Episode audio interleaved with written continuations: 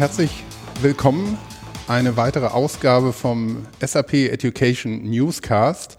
Wir sind noch immer auf der LearnTech 2020 in Karlsruhe und am Rande dieser Messe hat unser heutiger Gast Stefan Diepholder sich Zeit genommen, um mit uns ein bisschen zu sprechen oder mit mir vielmehr. Der Thomas Jenewein, unser Co-Host, der hat hier auf der Messe so viel zu tun. Der kann leider nicht dabei sein, obwohl wir das ursprünglich mal angedacht hatten. Äh, an der Stelle schöne Grüße an Thomas. Und ähm, ja, wir wollen heute über das äh, Thema Content-Kuratierung sprechen. Und ja, wie schon gesagt, dazu erstmal herzlich willkommen, Stefan. Ja, hallo Christoph. Danke für die Einladung. Ja, sehr gerne. Ich freue mich, dass du da bist. Ähm, ich habe schon gesagt, du bist Content-Kurator, aber auch Experte und Berater für digitales Lernen und das schon einige Zeit und bist zudem auch sehr aktiv in der Corporate Learning Community, CLC. Und ähm, kannst am besten selber mal kurz einen Überblick geben, wer du bist und was du machst. Mhm. Ja, also mein Name ist Stefan Diepoller. Ähm, ich bin zu Hause in Wiesbaden, äh, bin verheiratet, habe zwei Töchter, zwei ganz tolle und genau. Ähm, ich beschäftige mich eigentlich seit 1999 äh, aktiv mit Online-Lernen, selbstbestimmten Lernen. Bin auch, glaube ich, 2000 war ich zum ersten Mal auf der LearnTech. Also ich habe jetzt fast das 20-Jährige. Also ich mhm. bin schon so ein richtig alter Hase.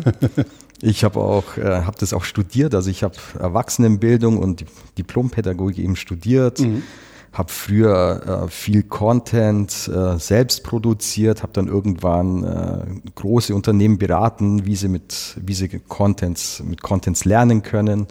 War mal in einem Pharmakonzern und habe da Change Management in Richtung Selbstorganisation und Blended Learning, also selbstorganisiertes Lernen gemacht, aber bin jetzt relativ lang schon ähm, als als ja, als Dienstleister unterwegs. Manchmal eben in Agenturen und manchmal so seit zwei Jahren bin ich jetzt selbstständig. Und du hast ja gefragt, äh, wie man Content-Kurator wird. Genau, wie, das würde mir auf den Nägeln brennen. Ja, wie genau. kommt man dazu, Content-Kurator zu werden? Weil es ist ja nicht so eine alltägliche mhm. Berufsbezeichnung, würde ich meinen. Ne? Also es ist so, ich habe, ähm, wie gesagt, ich habe früher Contents immer selber gemacht und wir haben ja auch immer gesagt, man muss jeden Content selber machen. Und ich bin, glaube ich, 2013 bin ich in eine Agentur eingestiegen, die heißt äh, oder die hieß äh, die E-Learning AG. Und da hatten wir die Idee, wir machen ähm, eine Cloud, das war eine Cloud-Lösung und haben da von allen möglichen Agenturen zuerst mal im deutschsprachigen Bereich, dann auch irgendwann international die Inhalte gesammelt, auf die Cloud gestellt und dann allen zur Verfügung gestellt. Also wir haben damals ein Pay-per-Use-Modell eingeführt, mhm. wo man einfach sagen konnte, okay, ähm, ich suche jetzt einen, einen, ein Videotraining zum Thema, keine Ahnung,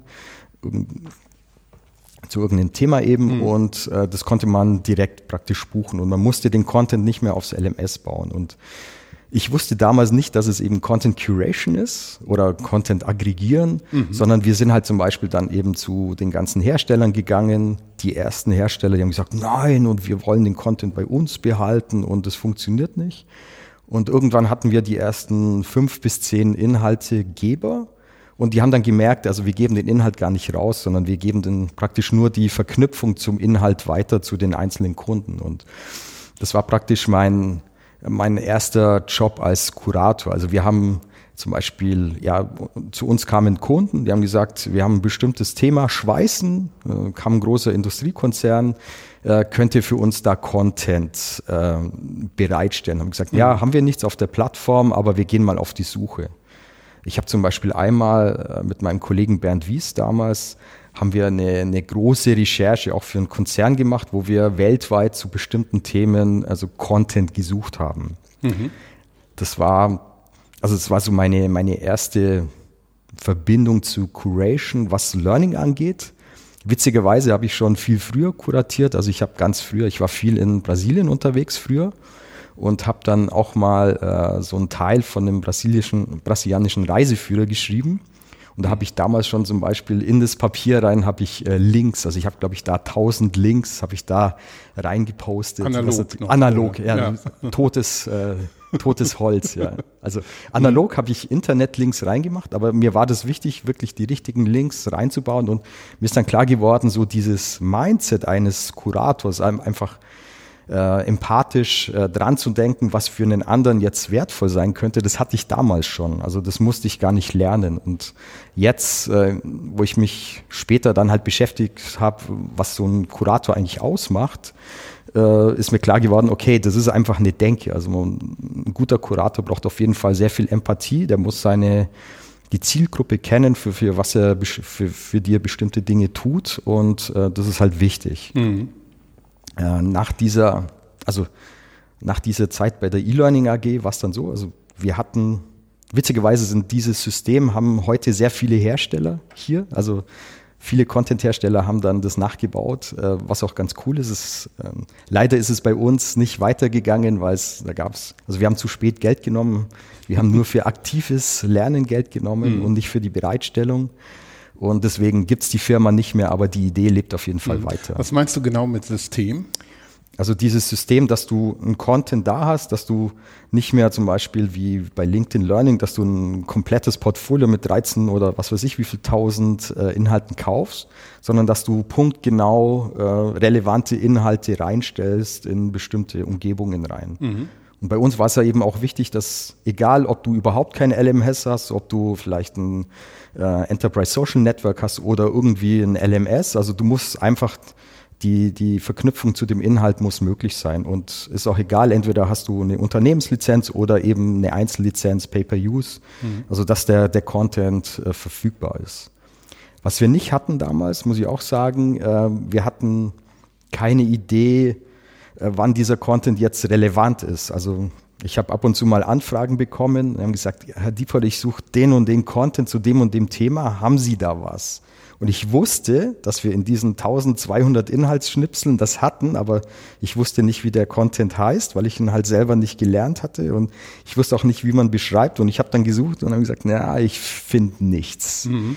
Und das ist auch, wenn ich heute über die Lernte gehe, ist es auch immer, immer noch das gleiche Problem. Ja, also es gibt ganz viele Hersteller mittlerweile, die riesengroße Content-Bibliotheken haben mit ganz tollen und unterschiedlichen Herstellern, also von, keine Ahnung, zusammengefassten Büchern bis hin zu Videoinhalten. Aber ich fange dann wieder genauso an, wie wenn ich bei Google suchen würde oder bei YouTube.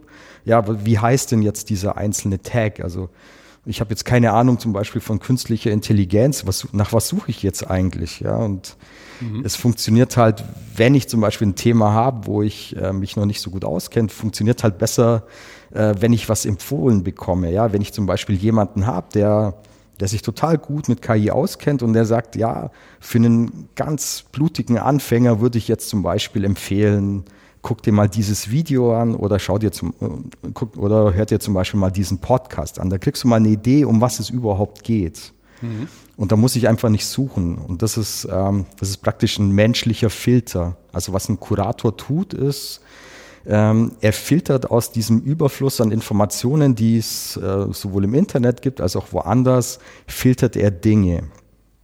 Und was er dazu noch macht, ist, ähm, er belässt sich nur, nicht nur beim Filtern, sondern der organisiert es. Also er, wie du zum Beispiel was machst, äh, du machst Podcasts, ja, also du, du bringst Experten an den Tisch, du interviewst die, du versuchst irgendwie die Essenzen rauszuholen.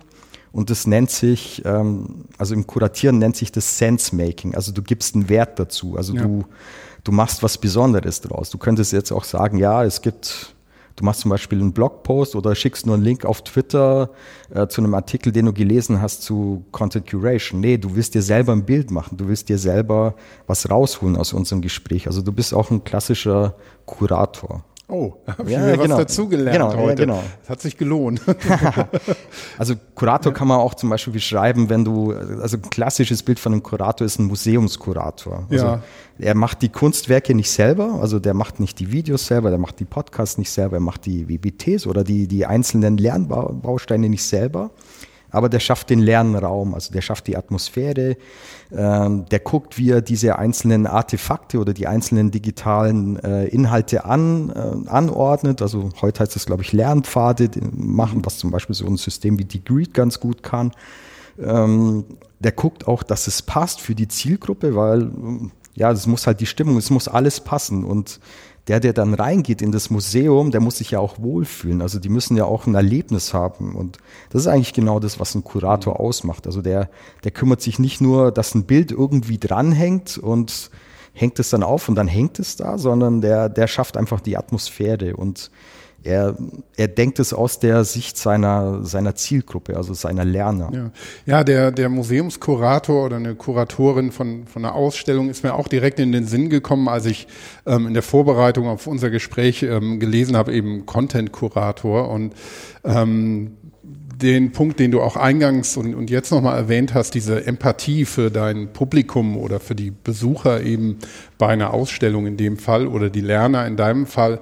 Ich glaube auch, äh, das ist so ein essentieller ja, Punkt, den man, den man beherrschen muss, den man aber auch lernen muss. Ähm, und äh, bei einer Ausstellung ist es so, dass man ohne gleich zu denken, der hat oder die hat keine Empathie gehabt, aber man, man spürt das direkt, wenn, wenn man unglaublich oder wenn man merkt, die, die Leute um einen rum und man selber, man findet keinen Zugang zu dieser Ausstellung. Und ähm, warum auch immer, sei es, dass es die falschen Dinge sind, die ausgewählt wurden oder der, der falsche Weg beschritten wurde, ähm, ist das dann auch vergleichbar mit, ähm, ja, ich sag mal, schlecht kuratiertem Lerncontent, mhm. wenn der Lernpfad meinetwegen Mist ist, aber der, der Kurator oder der, der es gemacht hat, gedacht hat, boah, ist eine super Sache, da, so stelle ich mir das jetzt vor, so muss das sein. Und dann kommen die Lernenden und ähm, sind völlig verzweifelt, mhm. weil sie desorientiert sind oder, oder die Motivation ganz schnell in den Keller geht. Kann man das so ungefähr vergleichen? Ja, also schlechte Kuratierung ist immer was, was nicht relevant ist. Also wenn ich zum Beispiel, das siehst du oft bei Blended Learning Szenarien, ähm, da sitzen Personalentwickler in ihrem, ich sag mal, despektierlich Elfenbeinturm mhm. und bauen einen Lernpfad zusammen, stellen das dann ins LMS rein und sagen, so, das ist jetzt die Lösung. Das ist wie wenn du in die Schule gehst, ja, one size fits all. Das passt halt nicht. Ja. Es gibt Vorwissen, es gibt äh, Lern, also Arten und Weisen, wie du lernst und so weiter. Und äh, das, du hast halt, du zeigst da auch halt auch keine Liebe deinem Gegenüber, ja. Es kann natürlich auch sein, dass der Content an sich schlecht ist. Also er ist outgedatet, er hat zum Beispiel keine Fakten, das sind einfach so Meinungen oder so. Also ein lustiges Thema ist immer, ich, ich will es nicht sagen, aber so diese Hype-Themen wie Working Out Loud. Mhm. Ich finde es immer spannend, dass äh, Working Out Loud mittlerweile für alles zum Beispiel funktioniert. Also es funktioniert für bestimmte Dinge super gut. Also ich habe, ich bin selber Fan, absolut. Und Working Out Loud, dieses Vernetzen, dieses selber sich Lernziele setzen, passt halt super, super gut mit äh, Content Curation zusammen. Weil ich habe zum Beispiel erlebt bei Circle, dass du sagst, äh, dein, einer von deinen Kollegen, der sagt jetzt, das ist mein Lernziel und dann heißt, hey, da kenne ich jemanden. Ja, also du hast dann zum Beispiel einen Experten kuratiert und sagst, ja, ich, ich rufe den vorher an und dass er die, mit dir spricht und oft hast du ja dann nicht nach zwölf äh, Wochen hast du die Lösung, sondern schon nach drei Wochen. Dann suchen sie sich neue Ziele. Also, mhm. also das ist klassisch kuratieren, dass du sagst, oh, ich, ich denke an den anderen. Ja. Mhm. Vielleicht mhm. zur Erklärung, Circle, ähm, das sind eben, eben so Gruppen von Menschen, die sich bei dieser Methode Working Out Loud immer wieder treffen und dann zusammen interagieren, sich genau. austauschen. Genau. Für diejenigen, die es nicht wissen, da hatten wir auch schon mal eine, eine Folge zu, die können wir dann auch nochmal in den, in den Show Notes ähm, verlinken. Aber das ist, ist natürlich ein spannender Aspekt, dass ähm, dass man sowieso generell Methoden nicht ähm, ja, so one size fits all, völlig willfährig, ja. weil das ist jetzt die Sau, die durchs Dorf getrieben wird ja. und die müssen wir jetzt überall anwenden. Und äh, da diesem Grundgedanken wäre dann, wie ich dich verstehe, wo, ähm, ja, Content-Kuration wirklich das, das, das, Gegenmodell, also das wirklich sagt, genau. nee, one size fits for all ähm, funktioniert nicht. Man sieht es schon auch in der Schule ähm, dass es häufig nicht funktioniert, ähm, sondern man, man muss das auf ein persönlicheres Level bringen. Genau, also ähm, vielleicht ist auch ganz gut, was ich das Beispiel von der Jane Hart, so dieses kontinuierliche Lernen, das finde ich wichtig. Also, dass du sagst, okay, jeder kann eigentlich so, ein so ein bisschen kuratieren. Also wenn du, wenn du morgens hingehst, dass du halt die ersten zehn Minuten nicht verwendest, um dir direkt gleich mal die E-Mails anzugucken und sagen, oh, ich ich bin jetzt schon voll drin in der Maschine, sondern dass du sagst, ich nehme mir die ersten zehn Minuten und gucke mir einen kleinen Videoteaser an. Ich, ich äh, lese einen Blogpost, was Thomas zum Beispiel gerade geschrieben hat oder Jochen Robes und mhm. wenn ich den für für lesenswert finde, ja, dann gucke ich mal, für wen könnte es interessant sein? Ist es vielleicht für mein, die Leute, die mir auf Twitter folgen, interessant? Ja, dann verlinke ich äh, nicht nur diesen Artikel, sondern schreibe, hey, ich habe das und das gelernt oder machst, überlegst dir, was die Hashtags sind. Also ein, ein, Kurator, der bringt halt einen Nutzen rein, dass er nicht nur einen Link äh, reingibt, sondern dass er eben zusätzlich ein paar, ein paar Anmerkungen macht. Also mhm. oder halt zum Beispiel, wenn du es dann groß machst, äh, wie zum Beispiel bei dem letzten Artikel von Thomas, ist mir das aufgefallen, dass du einen großen Artikel, dass du dir deine Meinung äh, einfach zum Thema bildest, dass du, dass du auch das zeigst und dass du eben auch verschiedene äh, Einflüsse oder, oder Links reingibst oder, oder ähm, ja, also dass du, dass du aus den Informationsbausteinen, wo du dir diese Meinung gebildet hast, dass du praktisch was Neues baust. Mhm. Das ist das, was ein Kurator tut. Und ich habe zum Beispiel einmal, als kleines Beispiel, ich hatte überhaupt keine Ahnung von Blockchain, aber es war damals bei der Co Corporate Learning Community war das Thema vor anderthalb, ja, 2018. Und dann habe ich mir gedacht, äh, wie schaffe ich mir denn jetzt das am besten drauf? Und dann habe ich mir gedacht, so, ich lese mir einfach mal ein paar Seiten, also ein paar, paar Sachen durch. Ich habe ein, zwei Videos hatte ich schon gehabt. Die habe ich zum Beispiel über die Timeline von LinkedIn. Das waren Leute, die ich gut kannte, wo ich gesagt habe, ah, die, die haben Ahnung von dem Thema. Und die habe ich mir dann gemerkt. Also das ist so mein täglicher Workflow. Also ich habe so ein, äh, ich nehme so ein Tool, das heißt Refind und äh, wenn ich zum Beispiel ein Video habe, was ich mir näher anschauen will, aber jetzt keine Zeit habe, dann sage ich so Reread. Mhm. Und dann habe ich mir das angeguckt und dann habe ich praktisch aus einzelnen Videos, aus zusammengefassten Büchern, aus Blogposts von, von Medium zum Beispiel, habe ich dann äh, mir einen Artikel geschrieben und habe gesagt, okay, was, was könnte jetzt diese Corporate Learning Community da interessieren? Und habe dann halt Fragen reingestellt und habe dann auch meine Meinung dazu gepostet. Und das mhm. war meine Vorbereitung zu meiner Session, äh, wo ich dann über Blockchain diskutieren wollte. Was hat, hat das eine Relevanz? Also für was könnte man es einsetzen? Und hat dazu geführt, dass ich irgendwie 70 Leute hatte, die ja alle schon vorher diesen, diesen Post gesehen haben und gesagt, ja, ich kann mir jetzt irgendwie ein bisschen was drunter vorstellen äh, lass uns da diskutieren. Und war natürlich irgendwie meine Vorbereitung völlig kaputt, weil ich habe mit maximal 20 gerechnet. ja, ich habe ja. so eine Interaktion äh, vorbereitet. Aber ich habe da gemerkt und da kamen dann Leute auf mich zu und haben gesagt, ja, du kennst dich ja gut aus und du musst ja Blockchain weitermachen. Sag ich, ich habe gar keine Ahnung. Also vor zwei Wochen wusste ich noch gar nicht, was es geht. Also Content Curation ist eine unheimlich effektive äh, Methodik, sich Dinge einfach ähm, anzueignen. Auch Themen, die neu sind und was dann halt cool ist, ist, wenn du das dann weitergibst. Also ich arbeite zum Beispiel nach dem Framework von dem Harold Sharkey, der letzte, letztes Jahr auch hier war. Da bin ich ein riesen Fan von und das ist ganz einfach. Das heißt Seek, Sense und Share. Mhm. Also Seeking ist, wenn du Dinge aktiv suchst, wenn du sagst, ja, ich habe jetzt ein Thema, ich möchte endlich wissen, wie KI funktioniert und dann suchst du was. Es kann aber auch eher passiv sein, zum Beispiel. Ähm, dass du irgendwelche Feeds hast auf LinkedIn, auf Twitter oder auch zum Beispiel im internen Netzwerk, wo du weißt, okay, das ist jetzt ein Spezialist für KI, äh, da gucke ich mal, was der, was der macht. Dann kommt es so automatisiert zu dir. Mhm. Und äh, die Dinge, die, die sammelst du halt, machst dir vielleicht irgendwelche, irgendwelche Portfolios und äh, irgendwann ähm, verarbeitest du die einfach weiter mhm. oder auch nicht. Ja. Ähm, an der Stelle ähm, liegt natürlich dann so ein bisschen die, die Frage ähm, im Raum, ähm, wenn du dann in so einer universellen Meta-Rolle bist, also ähm, nicht der, der Content-Experte sein musst, sondern derjenige, der den richtigen findet, äh, sucht, findet und zusammenstellt, ähm, das wäre dann im Gegensatz zu dem Beispiel mit dem Museum, wo ja meist die, der Kurator oder die Kuratorin von der Ausstellung auch Experte in diesem Gebiet sind. Ähm, wie kannst du denn dann die, die Qualität der Inhalte beurteilen oder wie beurteilst du die, ähm, so dass du die auch mit gutem Gewissen dann weitergeben kannst und ähm, nicht sagst, hm, ist das jetzt gefährliches Halbwissen oder irgendwelche kruden Theorien in diesem Bereich, die die vielleicht völlig absurd sind mhm. oder sehr umstritten sind. Wie, ähm, wie machst du da quasi die Qualitätssicherung für mhm. deine Empfehlungen? Also kritisches Denken ist auch ein wichtiger Part von.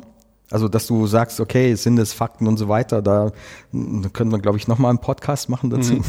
Aber es ist ganz wichtig, dass du halt äh, guckst, ja, sind es Fakten, ist es was äh, Relevantes, ist es äh, vom Datum her, ist es neu oder hast du da irgendwie outgedatete Sachen? Also, das ist ein Part davon. Aber ich habe zum Beispiel gelernt, ich habe irgendwann später nach der E-Learning AG habe ich für äh, einen Schweizer Curation Pionier gearbeitet. Das ist äh, Bridge to Think hieß die Plattform oder heißt die noch. Die gibt's noch, aber machen nur noch ganz wenig.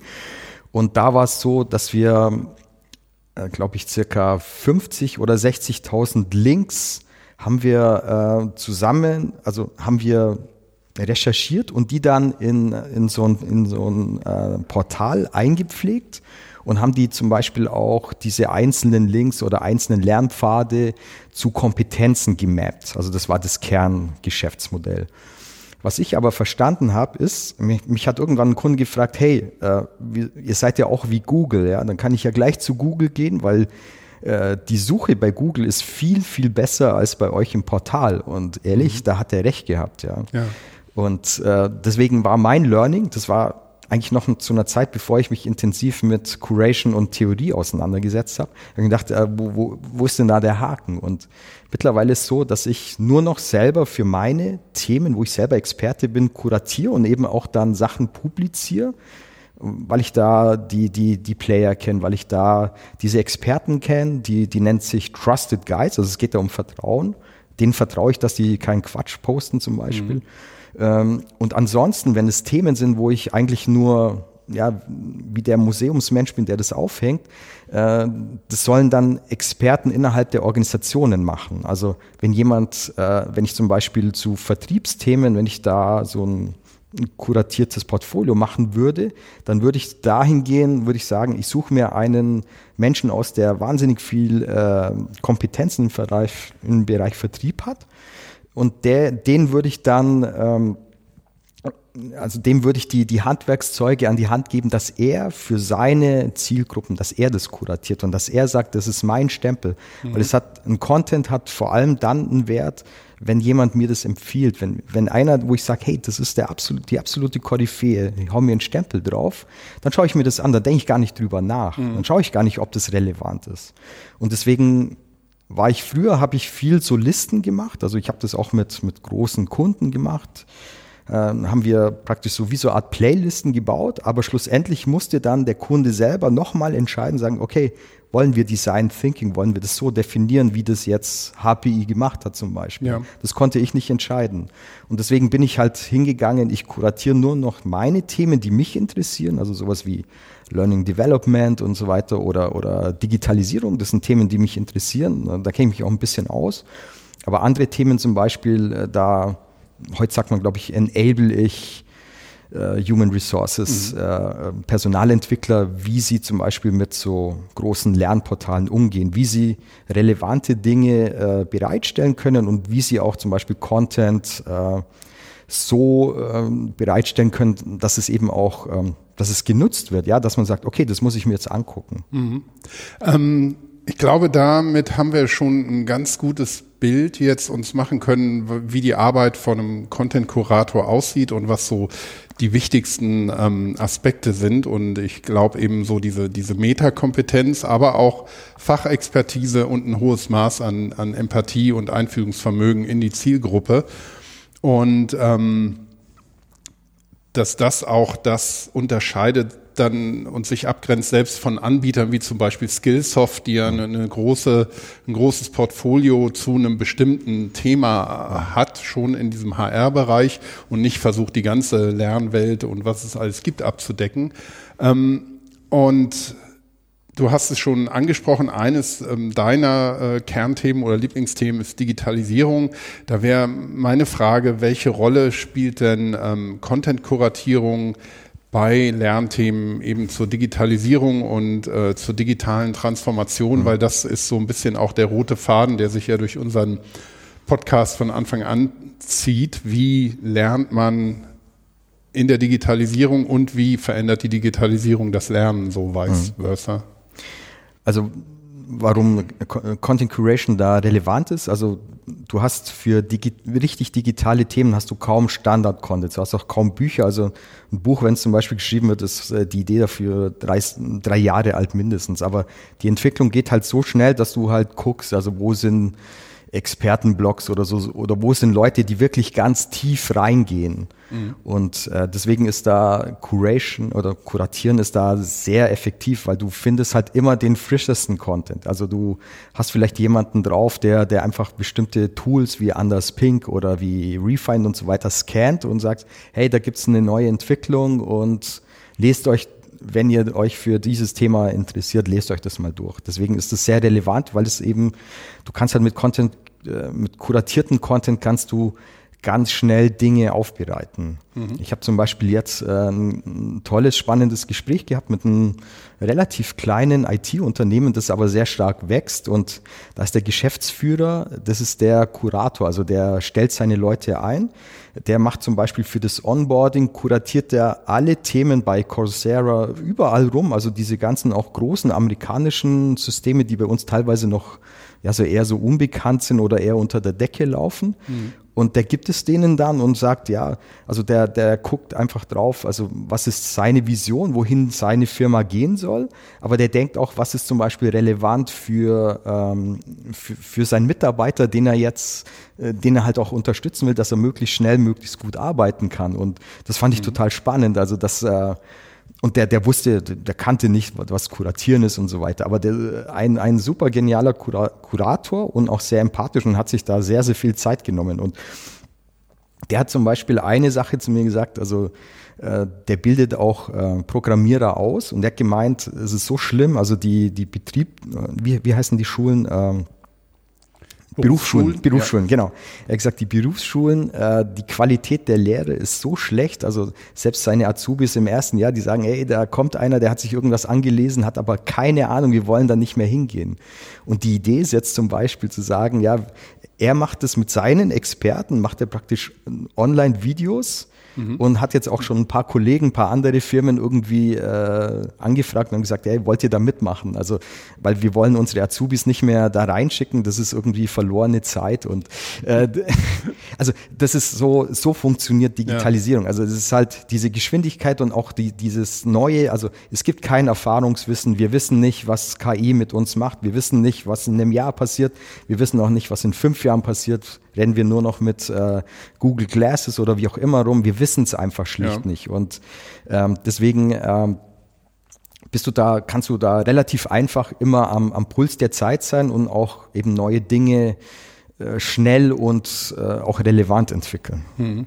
Ähm, vielleicht so, so ein konkretes Beispiel, ähm, wenn man jetzt, ähm, also auf ein, wir, wir sind ja hier in Baden-Württemberg, also ein Bundesland, das auch gerade von so kleinen mittelständischen Unternehmen in ganz vielen Bereichen ähm, lebt, wo ähm, Digitalisierung sehr unterschiedlich weit fortgeschritten ist in den Unternehmen. Bei manchen, die, die sind schon vollkommen digital in allem, was sie tun, andere noch überhaupt nicht. Und wenn ich jetzt als typischer Mittelständler hier zu dir käme und sagt, ach, ich bin völlig verzweifelt, ich, äh, alle reden von dieser Digitalisierung, aber ich habe keine Ahnung, ich weiß irgendwie, meine, meine Kinder oder Enkelkinder äh, benutzen irgendwas, das heißt TikTok und mhm.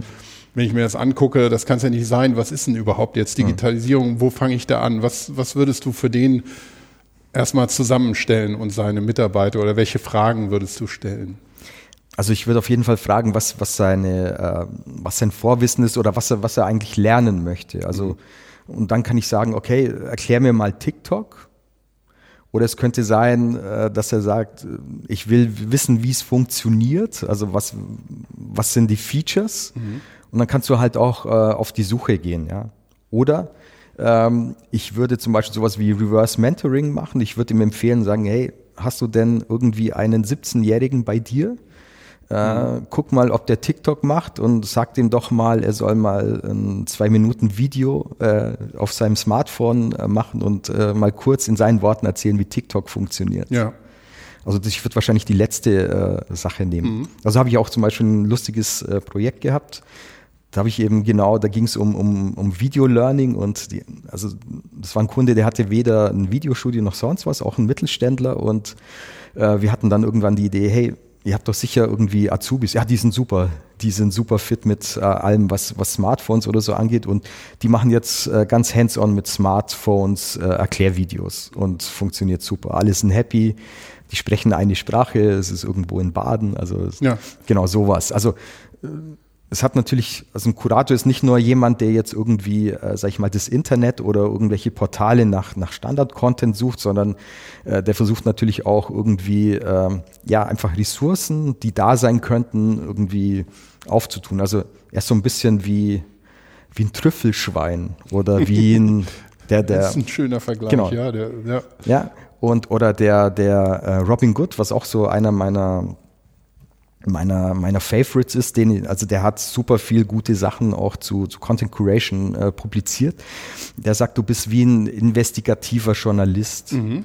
Und oft ist es zum Beispiel auch so, wenn du ähm, wenn du jetzt zum Beispiel äh, ein Video schaust, ähm, was vielleicht bekannt ist, ähm, dann sagt, okay, weil du hast ja deine Filterblasen, deine Bubbles und irgendwie, äh, wenn einer das dann liked auf Twitter, dann liken es dann irgendwie alle, die in deiner Bubble sind. Aber wenn du dann zum Beispiel die, die richtig äh, Gold Nuggets, die findest du zum Beispiel ganz unten, wenn irgendwelche äh, Kommentare zum Beispiel dran sind. Dann schickst du zum Beispiel einen Link, da gibt es so einen Link, so einen ganz kleinen Link auf so einen Kommentar und dann drückst du drauf und dann auf einmal, boah, kostenloser äh, Kurs zum, zum Thema Filmen mit Smartphone, wo du nicht schneiden musst. Also so mhm. ist es mir mal gegangen. Und dann habe ich da drauf geklickt und dann gesagt, wow, wie cool, der ist echt kostenlos. Und dann habe ich das Portal kennengelernt, das war der, das Portal von der Journalistenschule irgendwie. Mhm. Und dann findest du halt diese Goldnuggets. Also du bist schon, also ein Kurator ist, ist schon eine anstrengende Arbeit. Also du musst schon wirklich tief reingehen, ja. dass es auch wirklich, dass es wirklich relevantes und gutes Material kommt. Also das reicht nicht so ein bisschen, äh, sag ich mal, einfach die Timeline so zu scannen und dann zum einfach retweeten oder so. Mhm. Ja, aber das sind, glaube ich, auch ein paar gute Tipps und, und Hinweise schon für ähm, Hörerinnen und Hörer, die, die vielleicht sich auch jetzt denken, ja, also ich würde auch gerne mal Content kuratieren mhm. für meine Lerner im, im Unternehmen zum Beispiel. Ähm, und diesen Vergleich mit Trüffelschwein oder das klingt auch ein bisschen wie ein Schatzsucher. Ja. Ähm, und da schließt sich ein bisschen der Kreis zu dem Beispiel, das du am Anfang genannt hast. Ähm, das macht jetzt für mich richtig Sinn, nämlich, ähm, dass du ähm, einen Reiseführer gemacht hast. Und es ist ja quasi der, der Hitchhiker's Guide durch das Internet oder durch, ja, noch mehr ja eigentlich, durch die, die digitale Lernwelt um, um da die, die besten und richtigsten Sachen mhm. zu empfehlen. Also was, was zum Beispiel auch wichtig ist, äh, ist, dass es auch nicht nur beim Content bleibt, sondern ähm, ich habe da letztes Jahr ein Tool kennengelernt, das heißt Skimio, das ist aus München. Und die haben so diesen Lernprozess in vier Phasen eingeteilt. Das ist der, die erste Phase heißt Think, ja, denk mal drüber nach, selbstbestimmt. Was willst du eigentlich lernen? Das zweite ist Read. Da hast du im Idealfall eine Umgebung, wo schon Dinge empfohlen worden sind, wo Sachen schon kuratiert sind. Ähm, die dritte Phase heißt Talk, also dass du anfängst drüber zu reden, wie wir jetzt. Also mhm. ich fange jetzt mit dir an äh, zu sprechen und dann fange ich an zu verstehen, was Content Curation ist. Mhm. Und dann die letzte Phase ist dann du, ja, dass du auch eine Möglichkeit, also dass du, dass du die Dinge, die du dir erarbeitest, ähm, dass du einfach nicht nur sagst, okay, die habe ich jetzt abgespeichert und die, die sind jetzt da irgendwie in meinem Hirn. Ich weiß jetzt, wie das Pomodoro-Prinzip äh, beim Zeitmanagement funktioniert, aber wenn du es nicht tust, dann hast du auch keine Verhaltensveränderungen. Dann hast mhm. du ja zwar was gelernt irgendwie, aber es ist kein, äh, keine Veränderung da. Und das finde ich auch wichtig, dass man, also deswegen bin ich auch so ein bisschen Methodenscout. Deswegen probiere ich auch sowas wie LernOS aus und ich mache zum Beispiel im Moment auch viel mit Office 365, mit OneNote, dass ich da so ja. Ähm, ja, Portfolios zusammenstelle zu meinen Themen. Und da lernen zum Beispiel meine Kunden, wie Content Curation funktioniert. Also das mache ich zum Beispiel, wenn ich Workshops mache, mache ich diese, so Portfolios auf OneNote meistens. Ich habe zwar auch eine PowerPoint, aber die, die nutze ich fast nicht mehr und die fangen dann an zu lernen anhand meines Portfolios, wie sie ihre eigenen Portfolios mit ihren eigenen Themen machen können. Und Curation ist halt völlig äh, Tool-agnostik, also du kannst es mit allem machen. Also mhm. gestern habe ich zum Beispiel das Tool Padlet genommen. Das ist wie so ein, ja, so, so, ein, so ein öffentliches Blackboard, da kannst du dann was reinschreiben. Das funktioniert auch ganz gut, wird zum Beispiel im angelsächsischen Raum in Schulen ganz oft genutzt. Mhm. Aber auch zum Beispiel meine Tochter hat das jetzt auch genutzt, ja.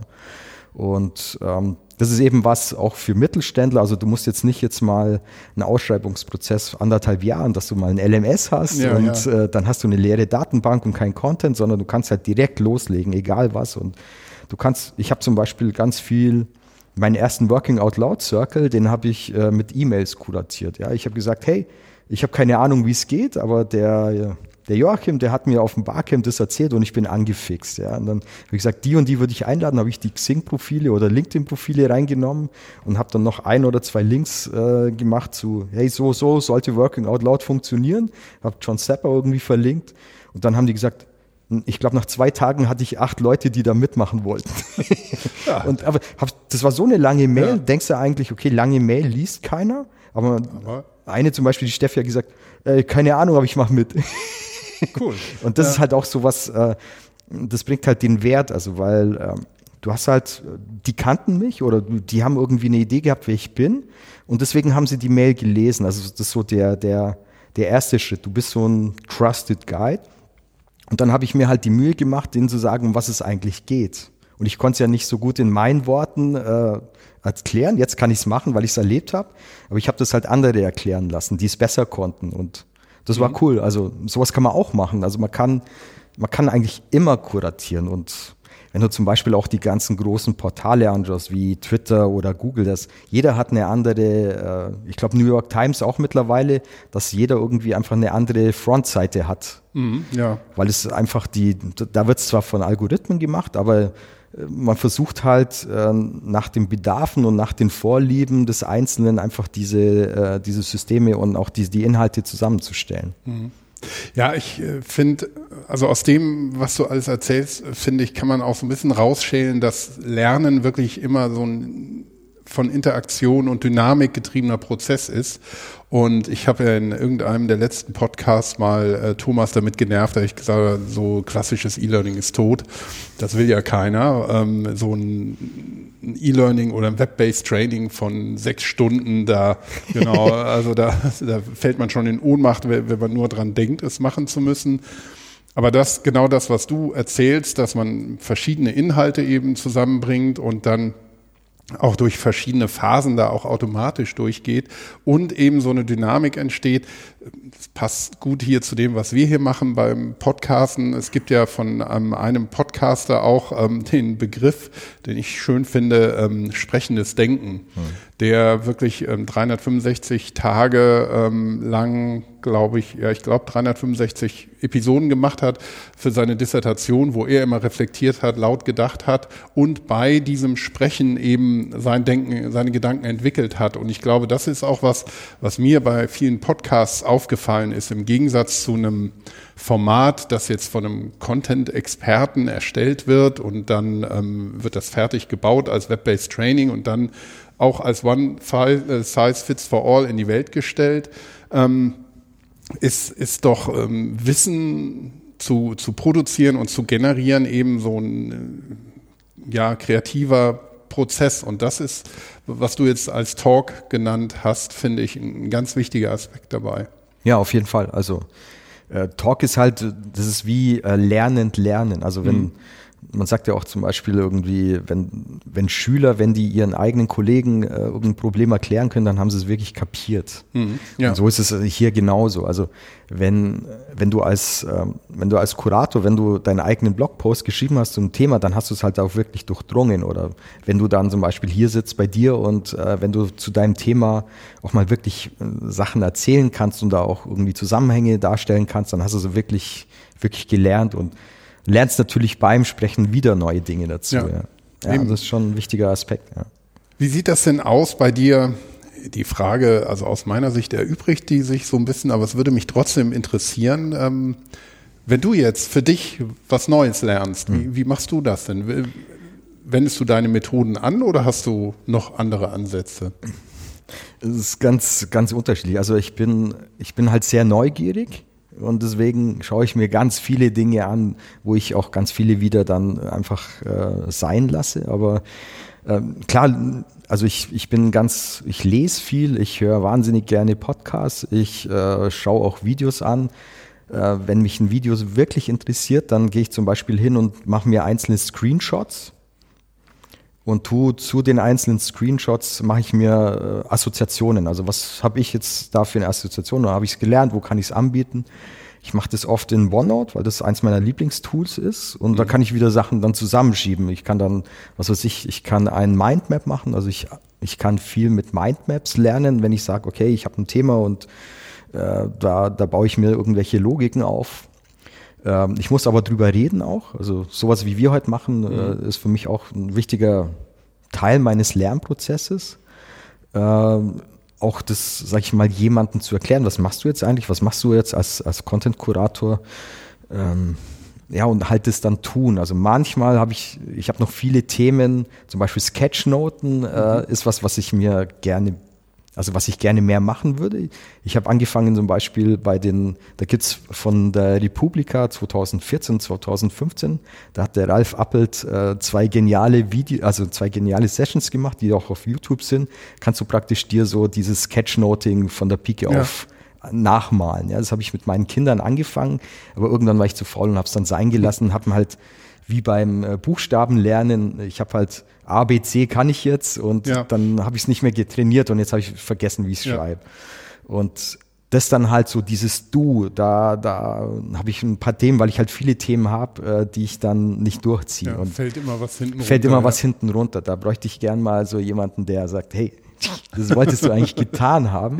Ähm, aber so lerne ich. Und mhm. ähm, ja, und ich lerne halt immer. Also ich habe hab zum Beispiel auch, wo ich äh, Festanstellungen hatte, habe ich mir immer grundsätzlich auch Zeit genommen, zu sagen, okay, ich bleibe lieber eine Stunde länger da, aber ich will eben in meinem Arbeitsprozess was lernen. Also es ist für mich Futter. Das ist, ja. Ich kann nicht nicht lernen, das geht nicht. Also und wenn ich eine Umgebung habe, wo ich nur durchgetaktet bin von oben bis unten, dann werde ich unglücklich. Ja, ja das geht mir ähnlich. Also wenn, wenn ich wenn ich nicht den den Freiraum habe, mich auf neue Dinge dann einzulassen mhm. und das braucht auch oft ein bisschen Zeit und das ist natürlich gerade, wenn man in einem in einem Unternehmen arbeitet, das ähm, Produkt, wo Produktivität und Profit natürlich eine Rolle mhm. spielen, aber das ist ja bei jedem Beruf das ist bei mir auch so, also der Fall. Ähm, braucht man, glaube ich, dennoch und da ist, glaube ich, auch so ein Wandel im Gange, dass ähm, Lernen nicht als notwendiges Übel mhm. verstanden wird, sondern wirklich als Teil ähm, des, des Gesamtpaketes, ähm, da arbeitet jemand ja. für mich oder für eine Firma. Also es gab ja auch, glaube ich, mal so dieses Buzzword Performance Support. Das finde ich auch wichtig. Also ich bin schon jemand, der, wenn ich jetzt irgendwie wo bin und denke, oh, ich, ich muss jetzt ein Problem lösen, also wie kriege ich das Problem gelöst? Und weil ich ja oft alleine arbeite. Teilweise arbeite ich im Coworking Space. Da kriege ich natürlich wieder viel Input von was anderem, was mich teilweise wieder ablenkt. Deswegen muss ich auch schauen, dass ich mal, wenn ich Konzepte mache, gehe ich zum Beispiel alleine spreche ich mich weg. Ähm, aber äh, dass ich einfach gucke, ähm, ja, wie, wie, wie kriege ich die Sachen auf die Straße dann auch? Hm. Und äh, ähm, was wollte ich jetzt sagen? Jetzt habe ich vergessen. das macht nichts, in genau. die Ecke geredet. Genau, ich habe mich in die Ecke geredet.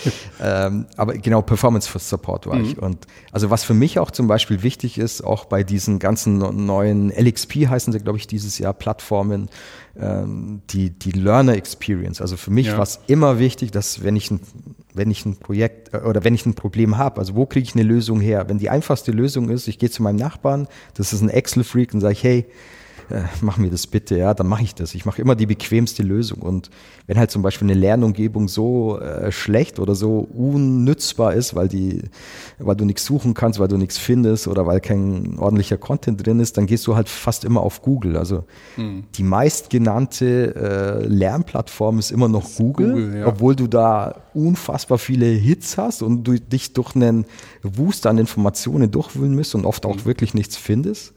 Äh, und ich habe auch, es gibt, glaube ich, von McKinsey gibt es eine Studie, dass jeder White-Collar-Mitarbeiter, ich glaube, in der Woche 9,3 Stunden Zeit damit aufwendet, Informationen zu suchen oder ja. mit Informationen zu handeln. Also der Return ist halt wahnsinnig hoch, wenn du eine Kuratierung machst, wo das halt schon vorsortiert ist und wo du schon äh, einen Ansatz kriegst, ja. dass du sagst, wenn du nur eine Stunde weniger suchst in der Woche, dann ist schon alles ja. gut und kriegst vielleicht noch neue Impulse oder dass du zum Beispiel auch Dinge zusammenbaust, die, die früher noch nie einer zusammengebaut hat. Mhm. Das ist ja dann so. Ja, es gibt hier in Deutschland eine Podcast-Plattform, FÜD heißt die, f y ja, ich schon mal gehört, ja.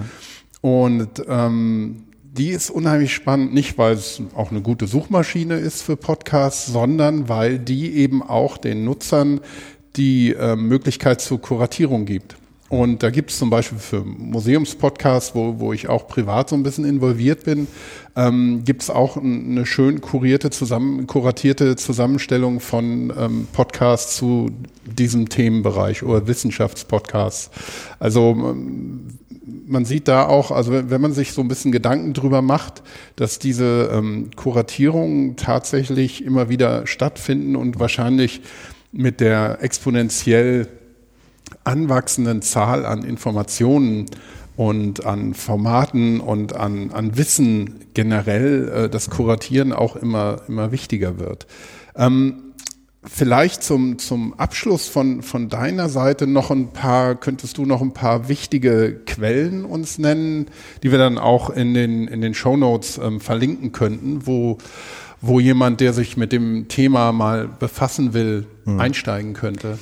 Also ganz äh, zwei der wichtigsten Quellen ist äh, Harold Charkey. Mhm. Mm, Charkey.com ist eine wunderbare Webseite mit äh, circa 3000 Blogposts. Harold lernt auch, indem er Blogs schreibt. Ähm, macht auch einen Online-Kurs, das nennt sich Personal Knowledge Mastery. Das ist sehr nahe dran an, ähm, an Content Curation. Das ist wie so eine Vorkuratierung. Mhm. Und er, gibt, er, hat auch einen Online-Kurs, den habe ich auch schon mal durchlaufen. Kann ich auch wirklich empfehlen. Also ein Teil des äh, Kuratoren-Daseins ist ja, Empfehlungen zu geben. Ja, also klar. das ist ganz wichtig. ja. Also Harold Chucky kann ich empfehlen. Äh, was ich empfehlen kann, ist äh, der Robin Good. Mhm. Der hat ein Portal auf medium.com, dieser Blogging-Umgebung äh, hat er. Mhm. Und hat er ziemlich viele. Er hat auch auf der auf Sieve heißt das äh, Portal, hatte eine Liste an Tools äh, gepostet, äh, mit dem du kuratieren kannst. Also den würde ich empfehlen. Ähm, ansonsten, äh, ich bin auch gerade dabei, also ich habe auf coolern.de habe ich ein paar Sachen gepostet, aber ich bin da gerade auch dabei, meinen eigenen Blog zu bauen. Ähm, ansonsten, wenn ich auch noch auf jeden Fall empfehle, ist mein, mein Kollege Jochen Robis, mit dem habe ich auch mhm. früher mal in einer Agentur gearbeitet. Äh, der postet seit, äh, glaube ich, unfassbar 2003 äh, zu allen Trends, was in Aus- und Weiterbildung geht. Ich habe jetzt so einen kleinen Kanal. Ja, Weiterbildungsblog heißt Genau, ne? weiterbildungsblog.de. Mhm. Also auch äh, jemand, also einer der, also es ist auch glaube ich, wichtig für einen Kurator, dass er auch konsistent ist, dass er, dass er permanent dabei ist, dass man weiß, okay, das ist ein Kanal, der immer wieder befüllt wird. Und ähm, ja, die würde ich mal empfehlen. Ansonsten, äh, ich bin ein Fan von YouTube. Also euren Podcast finde ich natürlich super. Aha. Und Ich würde dir gerne noch, noch ein ja. paar andere, also On the Way to New Work finde ich ganz mhm. gut, ja. weil da zum Beispiel eben auch, ähm, weil man da die Persönlichkeit von, äh, von diesen Unternehmer und, und, und, von diesen Menschen, die zur Digitalisierung was zu sagen haben, kennenlernt. Ähm, genau. Ansonsten, ich habe halt unendlich viele Sachen, mein, also was auch noch ganz toll ist, das habe ich noch vergessen, äh, da geht es auch eher in Richtung künstlerische Sachen. Das ist der Blog äh, Brain Pickings von Maria Popovic. Mhm. Und die, da kann man sehen, wie viel, also wie viel Liebe die da reinsteckt. Und ich habe immer früher gedacht, die hat ein ganzes Team dahinter, aber die macht es alleine. Und äh, die kriegt auch mittlerweile kriegt die äh, unendlich viele Preise und hat halt viele spannende Themen, zum Beispiel auch was zu kritischen Denken, äh, hat die einen coolen Blogpost. Aber kann ich dir gerne nachher mhm. nochmal ein paar Links geben. Gerne, das können wir dann hier im Podcast in den Shownotes auch nochmal verlinken und ähm, für alle bereitstellen. Gut, Stefan, ich glaube, wir haben das Thema sehr umfänglich einmal behandelt. Ähm, haben wir irgendwas vergessen?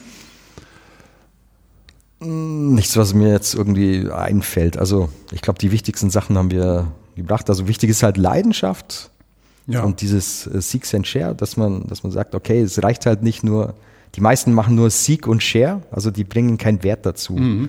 Und dann ist es, ich würde es dann äh, irgendwie, ich nenne das immer ein bisschen despektierlich Content Dumping oder ja, manche sagen Ag Content aggregieren. Also ja. das ist halt, das sind halt dann, Curation ist halt mehr als Linkliste. Mhm. Das ist so mein, glaube ich, mein Abschluss. Cool, das ist ein schönes Schlusswort, wollte ich auch gerade sagen. Ähm, Stefan Diepolder, vielen Dank, dass du hier warst, dir die Zeit neben der ähm, ja, Messe hier genommen hast. Und ich wünsche dir noch viel Spaß und Erfolg und äh, viele schöne Erfahrungen hier auf der, auf der Messe. Und ja, wir hören und sehen uns bestimmt wieder. Ich danke dir. Ja, vielen Dank. Es war echt eine, eine coole Erfahrung und äh, das ist jetzt, glaube ich, mein zweiter Podcast, aber war echt cool. Danke. Ja, super. Spaß gemacht. Tschüss. Ciao.